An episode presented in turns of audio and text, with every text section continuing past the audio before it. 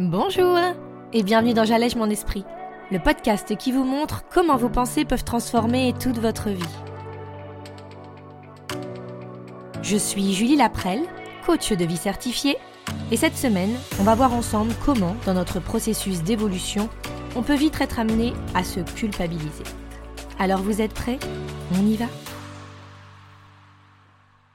Bonjour à vous tous je vous retrouve en ce mardi avec beaucoup de plaisir et cette semaine, comme je vous le disais dans l'introduction, on va s'intéresser à un sujet qui revient énormément quand on avance, quand on évolue. Cette culpabilité constante qu'on éprouve dans notre chemin vers notre évolution. Je voulais vous parler de ça sous un jour un peu plus neuf et plus clair. Depuis le début de ces épisodes, je vous donne des outils, des explications ou juste des idées pour mieux avoir conscience de ce qui nous entoure, mais surtout de notre fonctionnement, notre façon à nous, être humain, de réfléchir, de penser, d'agir, de réagir. Mais voilà, c'est vite fait. C'est très vite fait d'en arriver parfois à se culpabiliser. Quand on a cette conscience qui petit à petit grandit, quand on commence à comprendre que ce sont nos pensées qui créent notre réalité, que l'on peut décider, choisir ce vers quoi on veut s'orienter, ce vers quoi on veut diriger notre vie, nos désirs, nos rêves. Bien souvent, on a l'impression que tout devrait aller bien, que tout devrait s'arranger, que si on était vraiment dans le juste, bah, tout serait mieux. Et quand évidemment c'est pas le cas, on peut vite arriver à une remise en question totale, voire à une culpabilité exacerbée. Alors pourquoi?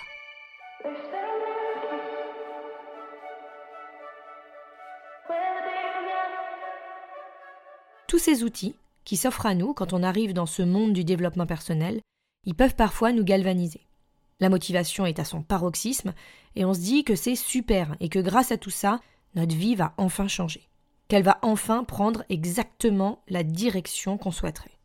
On décide qu'il faudra prendre du temps pour nous, on décide de s'exprimer, de chercher à comprendre ce qui nous pose problème actuellement, ou juste de chercher à nous écouter. On se dit qu'on sait désormais quoi faire, que tout ce qu'on a créé jusque-là, bah, c'était peut-être nécessaire, même si parfois douloureux, mais qu'on ne refera plus les mêmes erreurs. Parce qu'on sait.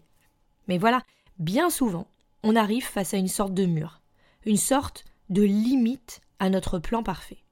Si vous connaissez et si vous pratiquez les outils dont je vous parle ici régulièrement, peut-être que vous arrivez désormais à voir, à percevoir, à reconnaître certaines des pensées qui peuvent au final avoir un résultat négatif dans votre vie. Un résultat en tout cas que vous ne souhaiteriez peut-être plus créer. Vous avez peut-être essayé, voire réussi à trouver de nouvelles pensées pour vous, des pensées plus créatrices, qui génèrent des émotions plus moteurs, qui vont amener le résultat que vous souhaiteriez. Mais voilà, quand ça revient, quand ça semble tourner parfois en rond, eh ben on se décourage. Mais surtout, ce qui va poser problème, c'est qu'on va se juger. On va se culpabiliser de l'image qu'on a de nous-mêmes. On va se rendre coupable de ses pensées et donc de tous les mots qui vont en découler. Les mots MAUX. Toutes ces conséquences que ça va amener dans notre vie et où il va être beaucoup plus logique de s'en prendre nous-mêmes. On va aussi se dire mais je sais quoi faire pour aller mieux. Je dois prendre du temps pour moi, je dois analyser mes pensées, euh, je dois prendre confiance en moi. Mais on va être dans cette brume, dans cette sorte de brouillard, où on va avoir l'impression qu'on n'a pas le temps de le faire, ou qu'on doit être mal organisé, qu'on n'y arrivera jamais. On va se dire qu'on a les outils, qu'on a compris. Mais, comme je l'expliquais dans l'épisode 33, il faut faire la distinction entre consommer et appliquer entre écouter ou lire du contenu et mettre en action les éléments appris. Et ça, on peut se rajouter encore de la culpabilité, de la honte, du jugement en fait sur nous-mêmes. Alors, déjà, je vous rassure, on est nombreux à faire ça. On a toujours cette impression qu'on est dans notre coin et que de toute façon, on n'y arrive pas. Ou du moins pas autant ou pas aussi bien qu'on voudrait. Mais c'est pas spécifique à nous. On préfère se voir pire on préfère se voir moins bien que l'autre d'à côté qui, lui ou elle, réussit. Mais c'est se leurrer. On a tous des moments de doute, des moments de difficulté. Mais alors comment faire pour avancer?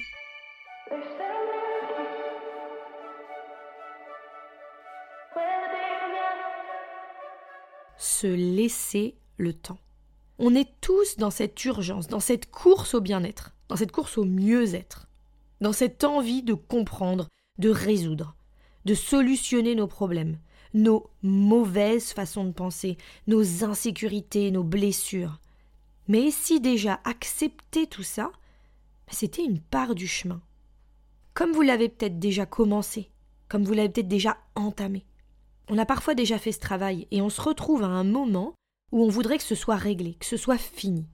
Ok, j'ai compris, et maintenant Quoi? Eh bien, accepter que maintenant, je reste face à ma vie, face à mon existence, mon existence d'être humain, mon existence qui a tout un panel d'émotions, qui va être composé de plein de pensées, de plein de croyances sur moi, d'injonctions inconscientes qui me sont faites de toutes parts, mais que c'est normal.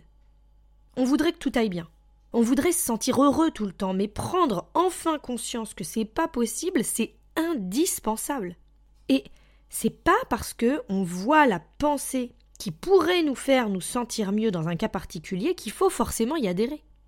Que ça va être plus facile, et que c'est exactement ça qu'on doit faire, qu'on est aussi prêt à accéder à ça. Parce que vouloir faire tout ça, bah, c'est tout d'abord se nier. Oublier de ressentir nos émotions qui surviennent par ces premières pensées inconscientes, c'est vouloir passer directement à une autre pensée pour se sentir mieux, sans attendre d'avoir digéré, d'avoir vécu la première. Si vous vous sentez gêné, embarrassé, en colère, triste, déçu, frustré, plombé, jaloux, submergé, anxieux, ou toute autre émotion qui vous est désagréable, ou que vous ne savez pas bénéfique pour vous sur le long terme, la solution, c'est pas juste de changer, c'est d'abord de vivre celle-ci. Peu importe à quel point elle est désagréable, et choisir en conscience d'ensuite s'orienter vers un autre schéma de pensée si on le souhaite vraiment, pour pouvoir alors ressentir autre chose. Faire différemment, ce serait juste utiliser l'outil contre vous. Pour vous culpabiliser d'abord, et laisser encore une fois cette partie primitive de votre cerveau vous disant que, comme d'habitude, vous n'êtes pas capable ou que vous n'y arriverez pas, prendre le dessus. Ce serait comme vous effacer, ce serait comme pas valider qui vous êtes et essayer de vous changer avant même d'avoir autorisé et validé qui vous êtes déjà, en ce moment même. Le développement personnel, c'est pas renier la personne qu'on a été. Je vous en ai déjà parlé, mais tout part de là. Votre envie d'évoluer, d'avancer, ne doit pas se faire d'un sentiment de dépit ou de tristesse ou de frustration d'où vous en êtes actuellement, mais bel et bien d'une émotion de confiance et de sérénité pour votre objectif futur, basée sur une pensée qui vous sera propre, mais pas dévalorisante. Vous savez, c'est comme avoir conscience que certains jours semblent être plus positifs que d'autres. Vous savez, ces jours avec et les autres sans.